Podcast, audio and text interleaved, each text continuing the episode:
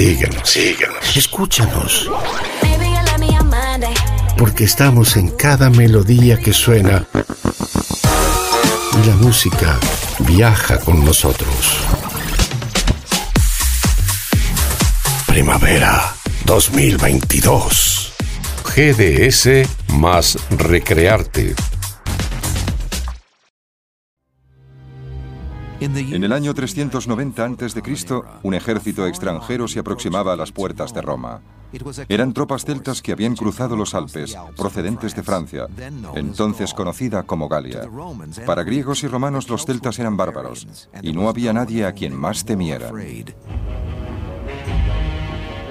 La palabra hispánico. Disponemos de ocasionales referencias de autores clásicos al mundo celta que casi siempre destilan el concepto son peligrosos, un pueblo al que hay que evitar. En parte se debía a la constitución física de los celtas. Los italianos eran pequeños y comparados con ellos los galos eran enormes, un metro ochenta, y los italianos no estaban acostumbrados a ellos. Sabemos que Julio César era muy alto para ser romano, 1,67. En parte el pánico se debía a las tácticas guerreras de los celtas. Por ejemplo, cortaban las cabezas de sus enemigos para guardarla como recuerdo. Se quedaban. Conservaban la cabeza de alguien a quien respetaban. Si era un buen soldado o un héroe, se quedaban con su cabeza. Si no era así, probablemente ni se molestaban. Es posible que temieran a los dioses de la gente a la que mataban. Tal vez manteniendo la cabeza cortada pudieran controlar a los espíritus vengadores que podrían atormentarles. Según un viajero griego que fue a la Galia, los galos embalsamaban las cabezas de enemigos particularmente famosos a los que habían matado y la mostraban a los visitantes, igual que hoy enseñaríamos un vídeo doméstico. Para los celtas la guerra era una demostración, un acto de ostentación. Antes de la batalla ridiculizaban al enemigo con cantos, alardes de fuerza y trompetas. Era un pueblo experto en la guerra psicológica. Sabían que si podían aterrorizar al enemigo antes de entrar en contacto con él, ya estaba medio derrotado. Parece que sus gritos de guerra eran muy feroces y probablemente no sea una exageración, ya que muchos de ellos estaban alegremente borrachos y posiblemente también intoxicados con otras sustancias. También disponían de unos cuernos, trompetas de guerra, extremadamente ruidosos, por lo que es evidente que tenían la intención de hacer el mayor ruido posible para asustar al enemigo. La estructura de la sociedad se basaba en el éxito en la guerra. Si se quería llegar a ser alguien, si se quería alcanzar una posición superior, era necesario ser un buen guerrero. Por lo que había hombres muy preocupados por su físico. Incluso hacían pruebas para controlar el sobrepeso. Cada comunidad tenía una especie de cinturón y si su cintura era mayor a la circunferencia del cinturón, eran castigados e injuriados por sus iguales hasta que adelgazaban y perdían peso. Para demostrar su valor, muchos celtas combatían desnudos, algunos con muy poco más que pinturas de guerra de vivos colores.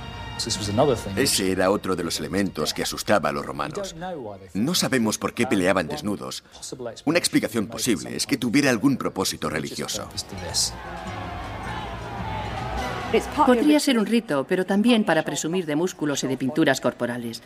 En parte era una cuestión de valor, además del rito.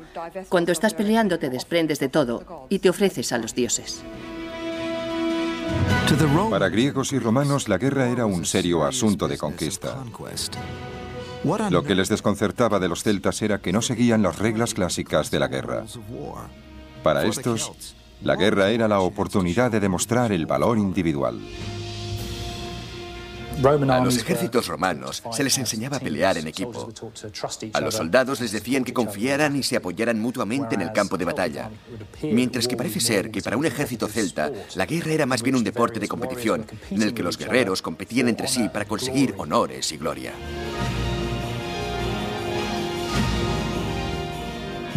Cuando en el año 390 a.C. el ejército celta se acercaba a Roma, las tribus celtas ya dominaban gran parte de Europa, controlando grandes zonas tan al oeste como Irlanda y Gran Bretaña, gran parte de España, Francia, Austria y Suiza, llegando a Turquía por el este. Pero no existía el imperio celta porque no era un pueblo unificado.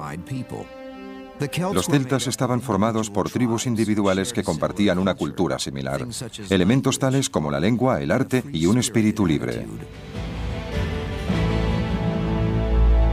Un planteamiento ante la vida, el arte y la religión. Y no hay duda de que los celtas tenían un planteamiento característico ante la vida de evidente despreocupación. Estos pueblos que vivían en tierras tan distintas como Irlanda, España o Turquía probablemente no mantenían un contacto directo entre ellos, pero su cultura y su lengua eran similares, y en algunos casos también su arte. Artefactos celtas que han sido encontrados en lugares tan distantes como Irlanda y Hungría son muchas veces idénticos en estilo. ¿Cómo es posible que la cultura celta se extendiera tan ampliamente?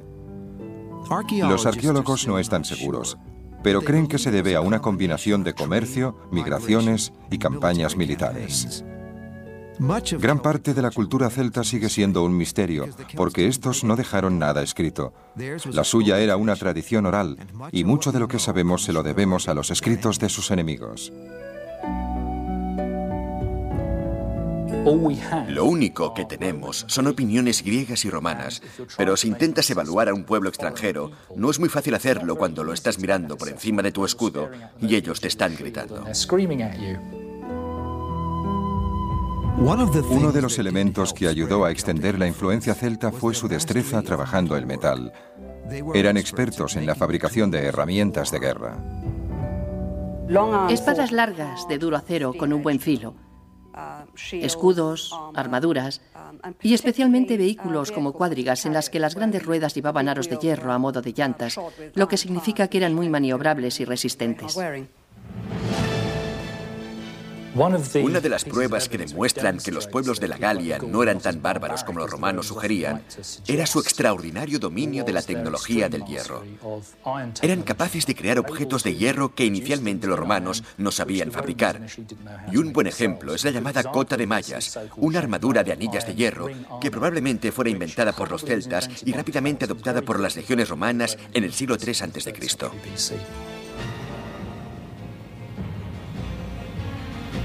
Cuando un ejército celta estaba a las puertas de Roma, en el año 390 a.C., presto a destruir un mundo clásico que estaba entrando en una era dorada, la misma Roma ya había empezado a adoptar el modelo griego de arquitectura y arte dramático. Grecia estaba alcanzando un nuevo pináculo en filosofía con las enseñanzas de Sócrates, Platón y Aristóteles. E Hipócrates, el médico griego, había establecido las bases de la medicina moderna. A los romanos les desconcertaba que unos bárbaros, como ellos consideraban a los galos celtas, quisieran visitar el mundo clásico. Cuando los romanos se enfrentaron a los galos por primera vez, les preguntaron, ¿por qué venís a Italia? Y los galos respondieron, todas las cosas pertenecen a los valientes. Se enfrentaban por vez primera a un ejército celta. Era una visión tan aterradora que salieron huyendo y esto dejó completamente indefensa la ciudad de Roma, vulnerable a los ataques de los galos del norte, que procedieron a saquearla y destruirla. Descendieron hasta Roma y tiraban de las barbas de los senadores del foro, porque no creían que los romanos fueran estoicos, pero se quedaron allí sentados, firmes, sin atreverse a mostrar sus temores, mientras los celtas entraban fanfarroneando y sin acabar de creerse que los senadores fueran reales. Por eso tiraban de sus barbas. Los celtas pasaron unos seis meses saqueando Roma con la ciudad a su merced pero decidieron no quedarse. ¿Qué tenía la filosofía celta que hizo que renunciaran a un premio tan importante? No creo que conquistar Roma fuera muy importante para ellos. Las ciudades no les interesaban. Les interesaba más conseguir tierras, poder, elevarse socialmente. En cierto modo no entendían al imperio romano. Su filosofía era completamente distinta a la de los romanos. Los celtas llegaban, saqueaban, cogían grandes cantidades de vino, plata o lo que encontraran, se lo llevaban de regreso y decían, soy un gran hombre, lo he conseguido. Los romanos querían conquistar un país y mantenerlo, quedarse con él para siempre poder seguir comerciando con dicho país. Los romanos consiguieron que los celtas se marcharan sobornándolos con oro, pero estos dos enemigos volverían a encontrarse. Mientras tanto, los celtas no habían terminado con el mundo clásico. En el año 279 a.C. marcharon contra el templo griego de Delfos, donde los estados griegos guardaban gran parte de sus tesoros. Tiene lugar un curioso episodio en Delfos cuando se rieron de los griegos por representar a sus dioses con forma humana. Miraron las estatuas y los consideraron muy ingenuos por creer que los dioses tenían aspecto humano. Pero los griegos invocaron a sus dioses para que los protegieran de los celtas y estos no les defraudaron. Hubo tormentas de nieve y terremotos, y los celtas de la Galia se retiraron perplejos. Los dioses enviaron señales de presagios para atacar a los galos, quienes ya no podían entenderse mutuamente y empezaron a pelear entre ellos. Lo que los griegos dijeron es que el dios Pan creó dicha confusión entre ellos, derivándose de él nuestra palabra pánico. A pesar de que los celtas y el mundo clásico habían llegado a ser unos grandes contrincantes en el campo de batalla, la verdad es que los celtas no deseaban vivir en ciudades como los griegos y los romanos. Los celtas exigieron 450 kilos de oro como rescate para abandonar Roma. Cuando los romanos protestaron por la cantidad, el caudillo celta añadió su propia espada de hierro a las balanzas, exclamando, ¡ay de los vencidos! Para los celtas, las grandes ciudades del mundo clásico eran objetivos para ser saqueados, pero no lugares en los que vivir. Los celtas eran un pueblo rural que frecuentemente iba de un sitio a otro. La palabra civilizado significa vivir en una ciudad y las culturas griega y romana estaban basados en el urbanismo, en vivir en comunidades urbanas estrechamente unidas con todo lo que eso significa. Y por supuesto, los celtas era un pueblo rural que no estaba muy interesado en echar raíces ni en construir grandes estructuras. Por ello creo que el romano ignorante que no entendía a los celtas los consideraban toscos, salvajes y bárbaros. Cuando las tribus celtas no estaban peleando, cultivaban las tierras y vivían en pueblos como este. En el sur de Inglaterra, los arqueólogos han recreado una granja celta, con sus edificaciones, sus animales y sus cultivos, los elementos que conformaban la vida celta hace más de 2000 años. Eran los granjeros quienes financiaban las campañas de los guerreros. Es una sociedad jerarquizada, con un caudillo en la cúspide y bajo él, y no necesariamente para que ese caudillo siga ocupando su lugar, se encuentra la aristocracia guerrera. Bajo ella, la gente que genera el dinero o la riqueza, que así lo prefiere, para que exista dicha aristocracia. Estamos hablando de los granjeros, los empresarios, los carreteros, la gente que comerciaba y producía esa economía excedente que permitía la existencia de la aristocracia. Los celtas vivían principalmente en pequeños pueblos sin aplicar el concepto romano de Estado. También, a diferencia de los romanos, que construían con piedra, los celtas lo hacían con madera, barro y paja, por lo que muy pocas construcciones han sobrevivido hasta nuestros días. Pero los arqueólogos que han reconstruido las edificaciones celtas dicen que muestran una gran complejidad. Cuando se analizan las grandes casas circulares considerando su forma arquitectónica, se llega a la conclusión de que son mucho más complejas, tanto en concepto como en su ejecución, que construir un gran templo de piedra. Creo que son muy superiores, pero utilizaron unos medios diferentes. Utilizaron madera con la que crearon grandes estructuras, edificaciones domésticas con una superficie de 190 metros cuadrados. Para cubrir una casa con un diámetro de casi 20 metros, Estamos hablando de 16 toneladas de paja, y eso solo para cubrir el tejado. Tal vez la edificación más importante de un pueblo celta fuera el salón de banquetes, en el que los guerreros satisfacían su pasión por la comida y la bebida. Tenemos que imaginar esta gran casa circular con el fuego en el centro y tal vez un cerdo o un buey asándose en ese fuego central y a su alrededor los guerreros en orden ascendiente, desde la puerta hasta el jefe, quien se sentaba frente a la puerta ocupando la posición de mayor influencia. Con relación a la comida, lo más importante entre los celtas era la porción del héroe. La porción del héroe era el mejor trozo de carne y se daba al héroe. Provocaba muchas disputas, ya que era frecuente que dos guerreros se desafiaran para saber quién se quedaría con la porción del héroe. Todo el mundo gritaba, apartaban las mesas y parecía que en el salón se celebraba un duelo, seguramente a muerte. Con esto puede entenderse por qué los griegos y los romanos se lo pensaran dos veces antes de invitar a los galos a comer. Los escritores clásicos constantemente criticaban a los celtas por no diluir el vino concentrado de la época. No se molestaban en diluirlo, ya que lo bebían para alcanzar lo más rápidamente posible un estado de parálisis. Esa es una de las razones por la que este pueblo fuera considerado como bárbaro. Aunque la pasión de los celtas era la uva, su especialidad fueron los cereales. Los granjeros celtas, especialmente en Inglaterra, estaban entre los más avanzados de su tiempo.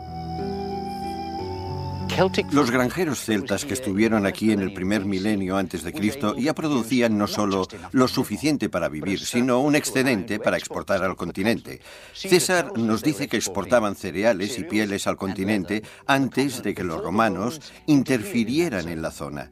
Las semillas que encontramos en las tumbas de los faraones, por ejemplo, son exactamente las mismas que cultivaban los celtas, pero estos lo hacían mejor. Si comparamos los resultados de nuestros programas de investigación aquí en la granja con los tiempos modernos y para ello remontarnos antes de la revolución química en 1950-1960, cuando los productos químicos tuvieron su gran impacto en la agricultura, los resultados nos dan 600 kilos por hectárea, que es mucho más de lo que se consigue seguía en 1950 como promedio nacional del Reino Unido. A pesar de que los celtas generalmente vivían en pequeños pueblos, podían unirse por razones concretas. Construyeron cientos de castros por toda Europa, el de Maiden Castle, cerca de Dorchester, en Inglaterra, fue construido alrededor del año 500 a.C. para protegerse de otros guerreros e incluso es posible que de otros celtas. Tiene una extensión de unas 40 hectáreas y sus enormes defensas se esculpieron en las colinas. Fue construido sin la ayuda de ninguna tecnología sofisticada. Este pueblo disponía de unas herramientas de hierro muy eficaces con las que cortaban la piedra de creta de las colinas y trasladaban la tierra en pequeñas cantidades, en cestas. La construcción de estos castros se fue desarrollando a lo largo de 400 o 500 años. No solo les preocupaba defenderse de sus enemigos, sino también impresionar a las otras comunidades e incluso a ellos mismos con su gran poder.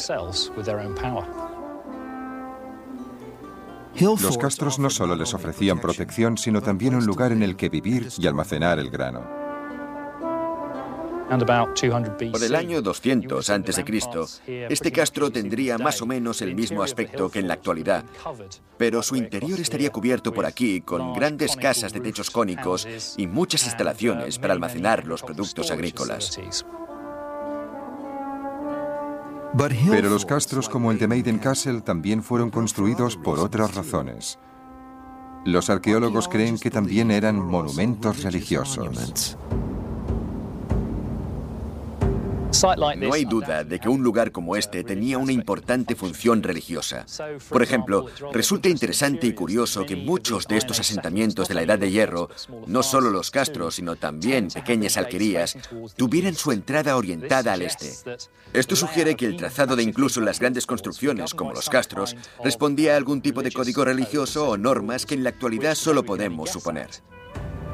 ¿Cuáles eran las creencias religiosas de los celtas? Exploraremos su mundo de dioses, templos y sacrificios humanos, y sus oscuros sumos sacerdotes, los druidas.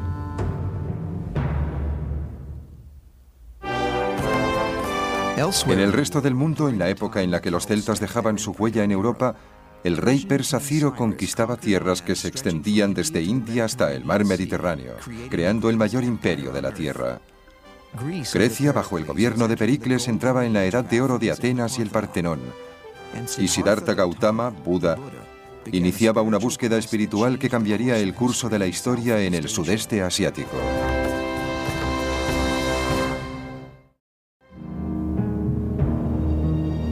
Frente a la costa oeste de Irlanda se encuentran las Islas Aran, donde pueden verse una serie de misteriosas estructuras orientadas hacia el mar.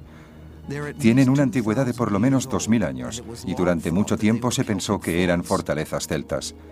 Pero los trabajos de los arqueólogos sugieren algo completamente distinto. Estructuras como esta, la de Tuna Engus, eran versiones celtas del Coliseo, anfiteatros para grandes acontecimientos. Estoy seguro de que eran utilizadas como centros ceremoniales. Tenían una plataforma natural muy parecida a la de un escenario que se encuentra en todos ellos. Y estaban rodeados por estas estructuras. Es evidente que fue construido durante varias generaciones, por lo que por algún motivo importante se le añadía otro círculo.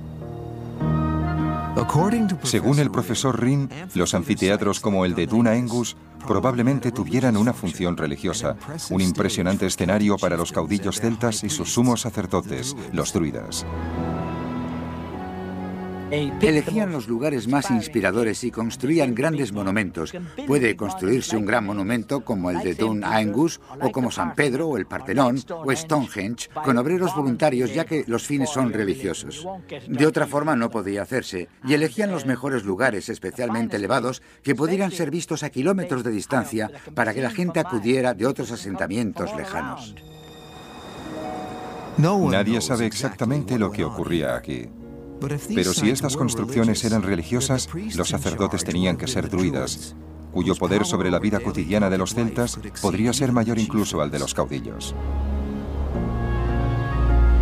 Eran al mismo tiempo sacerdotes, abogados, tal vez incluso médicos. Hacían de árbitros en las disputas eran maestros, eran profetas, veían el futuro y principalmente controlaban todo lo sobrenatural y mediaban entre los dioses y los humanos. Los druidas eran esenciales para el éxito de los celtas en la guerra. Aconsejaban a los caudillos sobre el día en que deberían iniciar la batalla. Un calendario de bronce encontrado en Colín, en Francia, del que solo quedaban unos meses, nos sirvió para reconstruir todo el calendario de los celtas locales. Algunos de los días se llamaban matis y otros en matis, que significaba día con suerte y sin suerte. No se pelea en un día sin suerte, se espera a un día con suerte. Es decir, ejercían una gran influencia sobre la gente.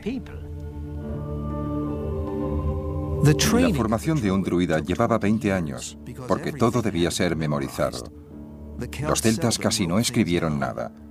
En vez de ello, transmitieron todos sus conocimientos mediante la lengua celta. Lo que he dicho en irlandés, que es la lengua celta clásica de la actualidad, es que los celtas eh, no tenían un sistema de escritura no supieron escribir hasta que se encontraron con los romanos y en épocas posteriores. En realidad lo aprendieron todo de memoria, especialmente los druidas. Tal vez fuera un método para mantener los conocimientos entre ellos y que no cayeran en manos de otros pueblos. Los druidas tenían poder sobre la vida y la muerte y seleccionaban a las víctimas de los sacrificios humanos. Como este hombre encontrado en 1894 en un pantano inglés. Le habían golpeado en la parte posterior de la cabeza, le habían cortado el cuello, lo habían estrangulado con alambre y luego lo echaron al pantano. Desafortunadamente, no tenemos su versión de por qué sacrificaban a la gente. Solo podemos especular. Es probable que pidieran la ayuda de los dioses por alguna razón, tal vez para agradecerles su ayuda y la victoria en la guerra. Sabemos que estaba bien alimentado, sabemos que no era un obrero, tenía las uñas muy cuidadas y un bigote cuidadosamente cortado. Probablemente fuera alguien de cierta importancia, es posible que para que el sacrificio humano fuera eficaz, tuviera que ser alguien que tuviera una cierta posición en la comunidad. Es posible que incluso fuera algún miembro de la Casa Real. Es posible que las víctimas fueran voluntarios porque los celtas no le temían a la muerte. Los druidas les hablaban de otra vida, y las tumbas celtas estaban llenas de instrumentos para utilizar en esa otra vida. En cuanto a sus dioses, los celtas no adoraban a un solo dios, sino a cientos de deidades que se encontraban en la naturaleza.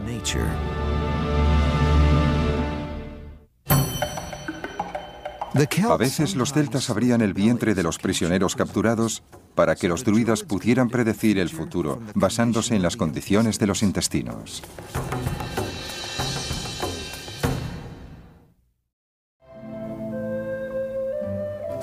Su arte constituye una prueba irrefutable de la naturaleza libre de los celtas. El arte clásico de Grecia o de Roma se basaba en una interpretación realista de las formas humanas.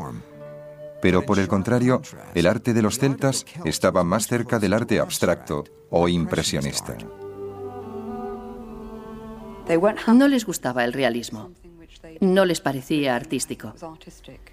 Así que cogían, por ejemplo, la figura de un animal o una planta y la convertían en algo anormal para que expresara algo más que el objeto real. Si pensamos en términos de formas artísticas como el método para averiguar la espiritualidad de un pueblo, el mundo celta tenía un gran sentido de la libertad, un sistema de diseño abierto en todos los sentidos. Siempre creyeron que podían hacerlo mejor que Dios. Él creó un hombre bueno. Nosotros lo tatuaremos y conseguiremos que sea más atractivo. Su arte era diferente porque era abstracto, decorativo.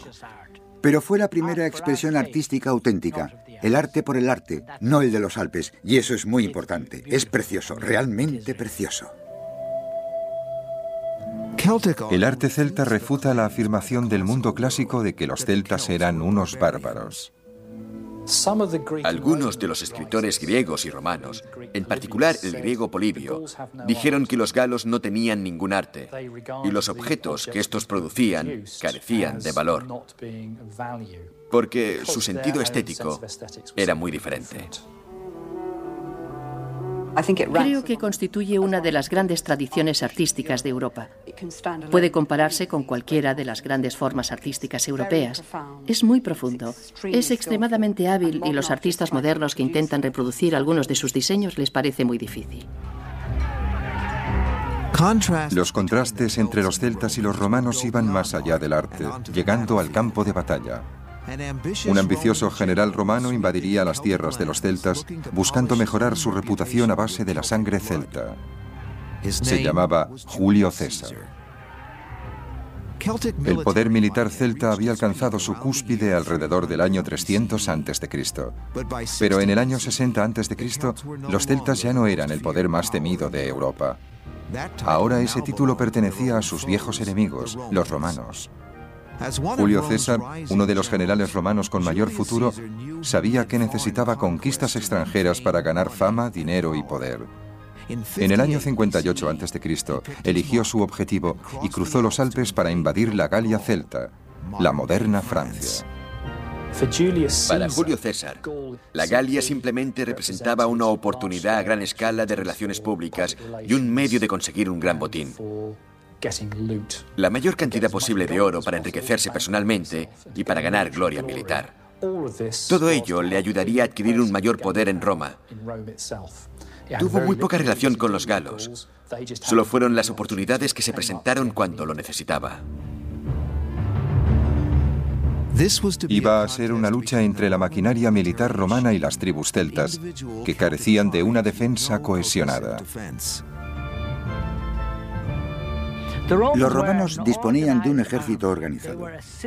Era un pueblo sistemáticamente militar que iba a la guerra disponiendo de unos maravillosos métodos de combate de los que carecían los celtas y otros pueblos. Los celtas no estaban acostumbrados a combatir juntos.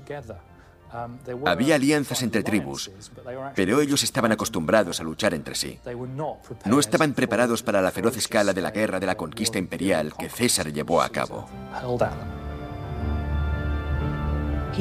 César consiguió eliminarlos tribu por tribu. Tenemos informes que muestran una crueldad increíble. Una tribu en concreto, los Nervi, que disponía de más de 5.000 guerreros, quedaron reducidos a 500 cuando César hubo terminado con ellos.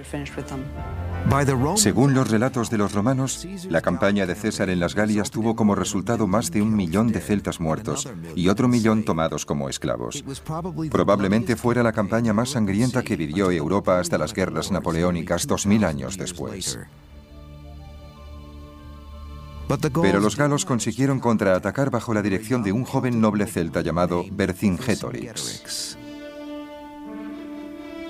Consiguió, a pesar de las tradiciones del pasado, reunir un gran número de tribus galas bajo su mando.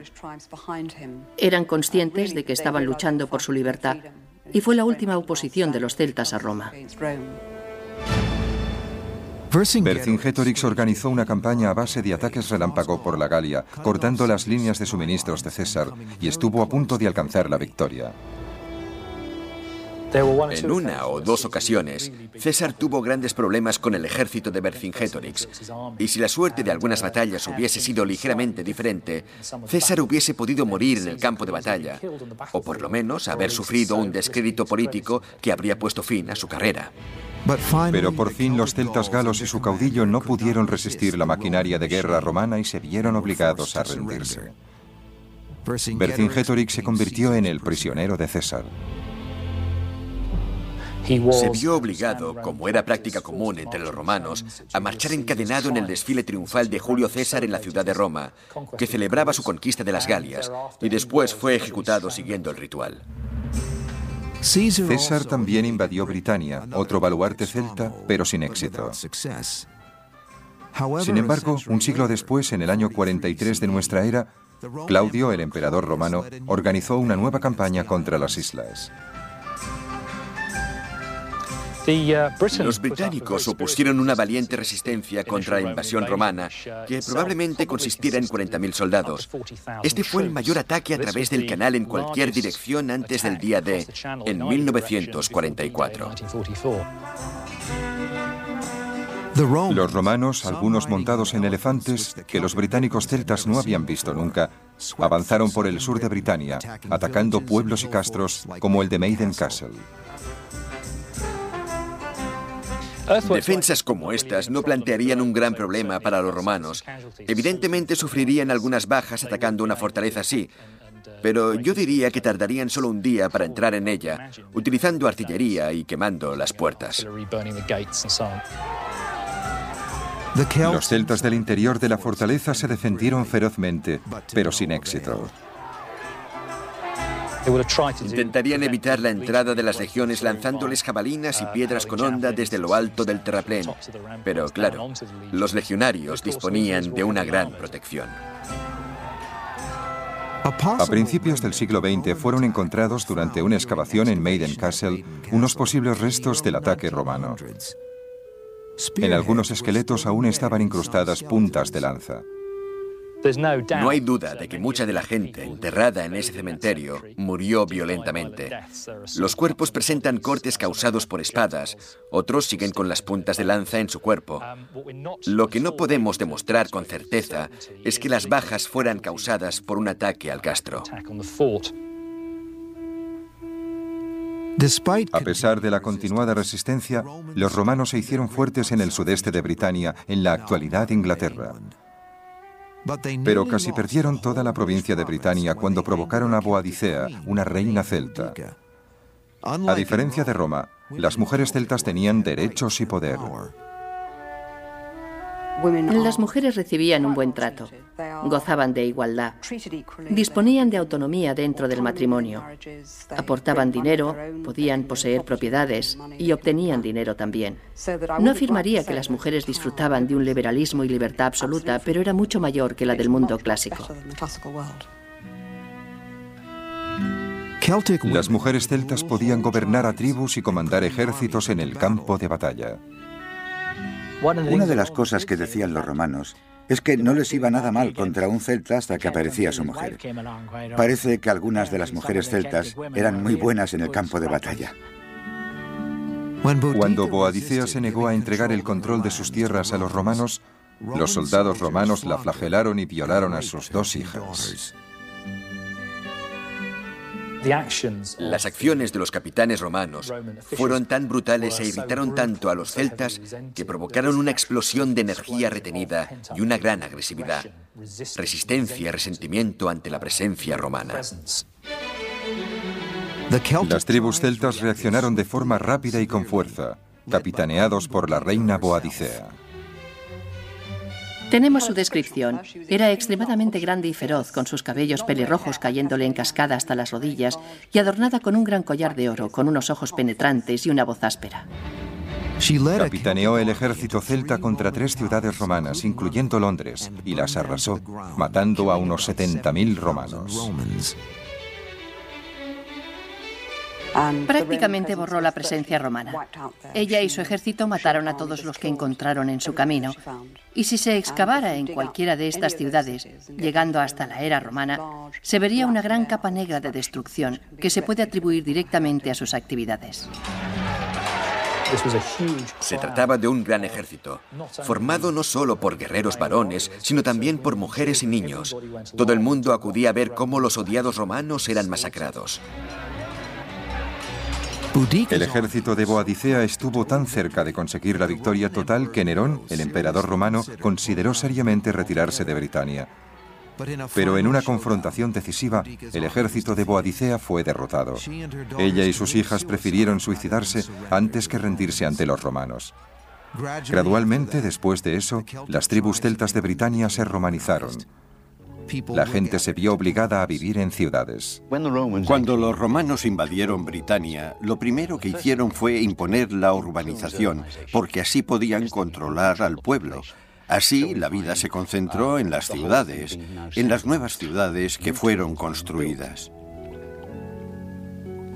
La mayor parte de los rastros más evidentes de la estructura social y organización prerromana fueron eliminados por la romanización se produjeron cambios que hacen imposible cualquier reconocimiento. Cuando se fueron los romanos, no había en el este nada que pudiera considerarse celta. La cultura celta se enfrentaba a la extinción bajo el peso del dominio romano. Pero como veremos, contra cualquier probabilidad consiguió sobrevivir y continuó influenciando la vida occidental hasta la actualidad.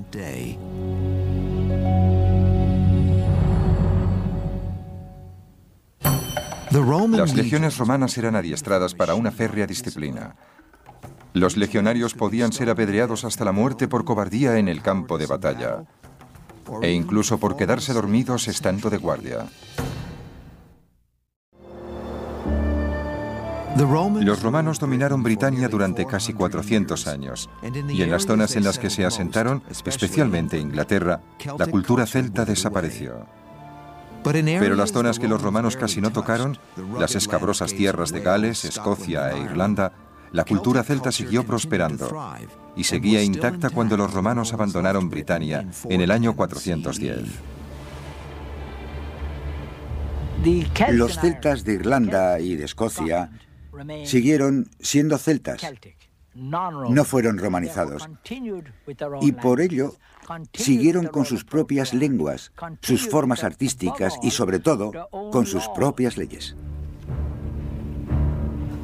Apenas se habían marchado los romanos cuando se vieron amenazados por nuevos invasores, anglos y sajones, quienes llegaron para llenar el vacío dejado por los romanos. Uno de los guerreros celtas que se dice se opuso a ellos fue inmortalizado por la leyenda.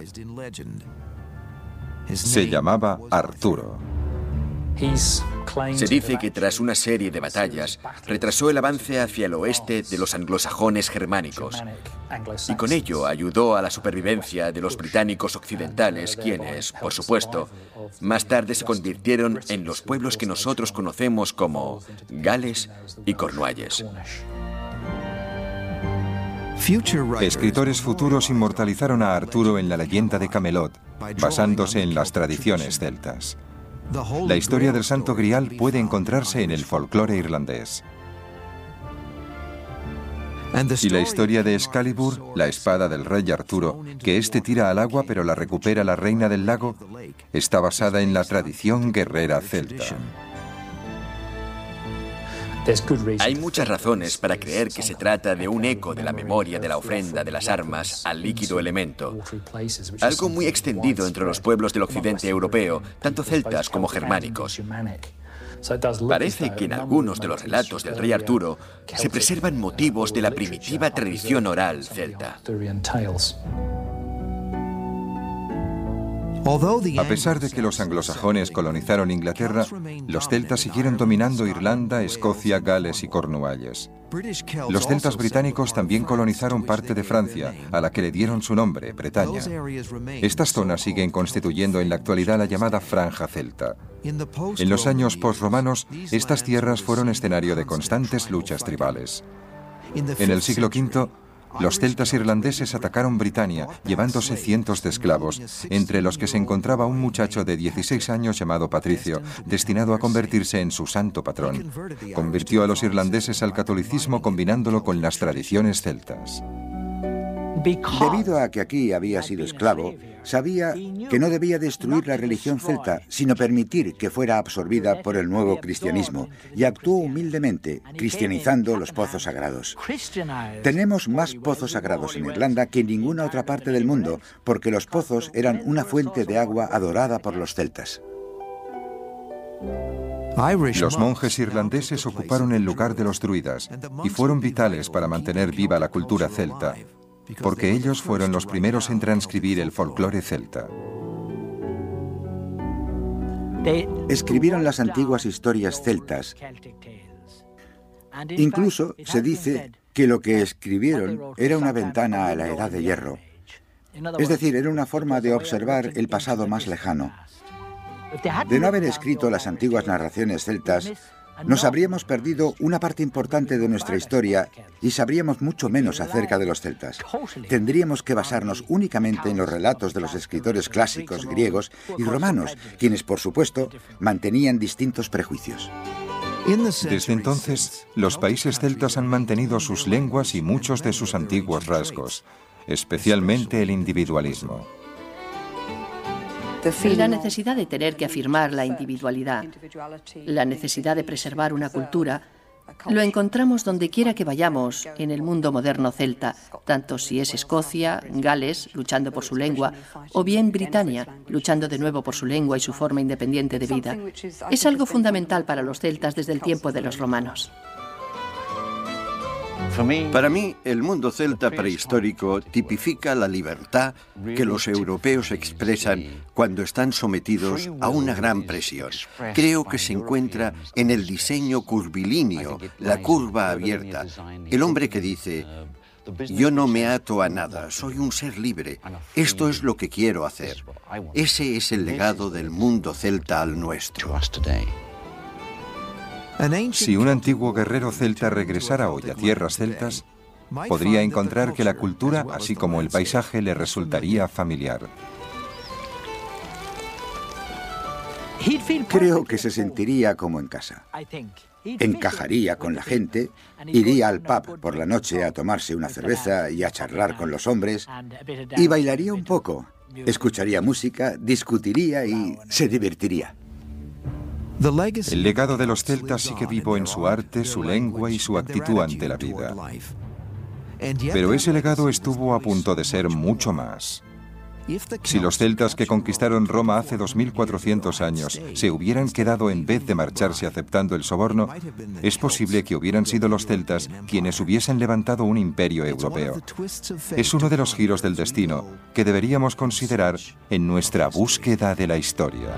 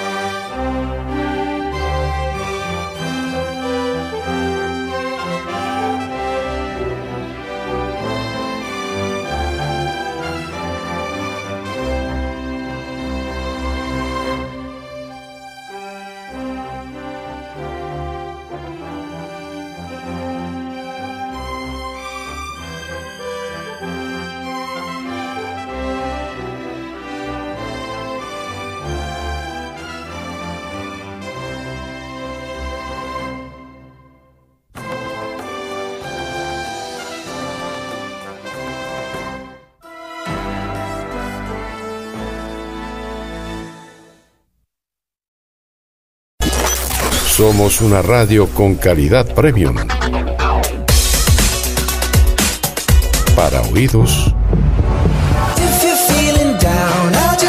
como los tuyos.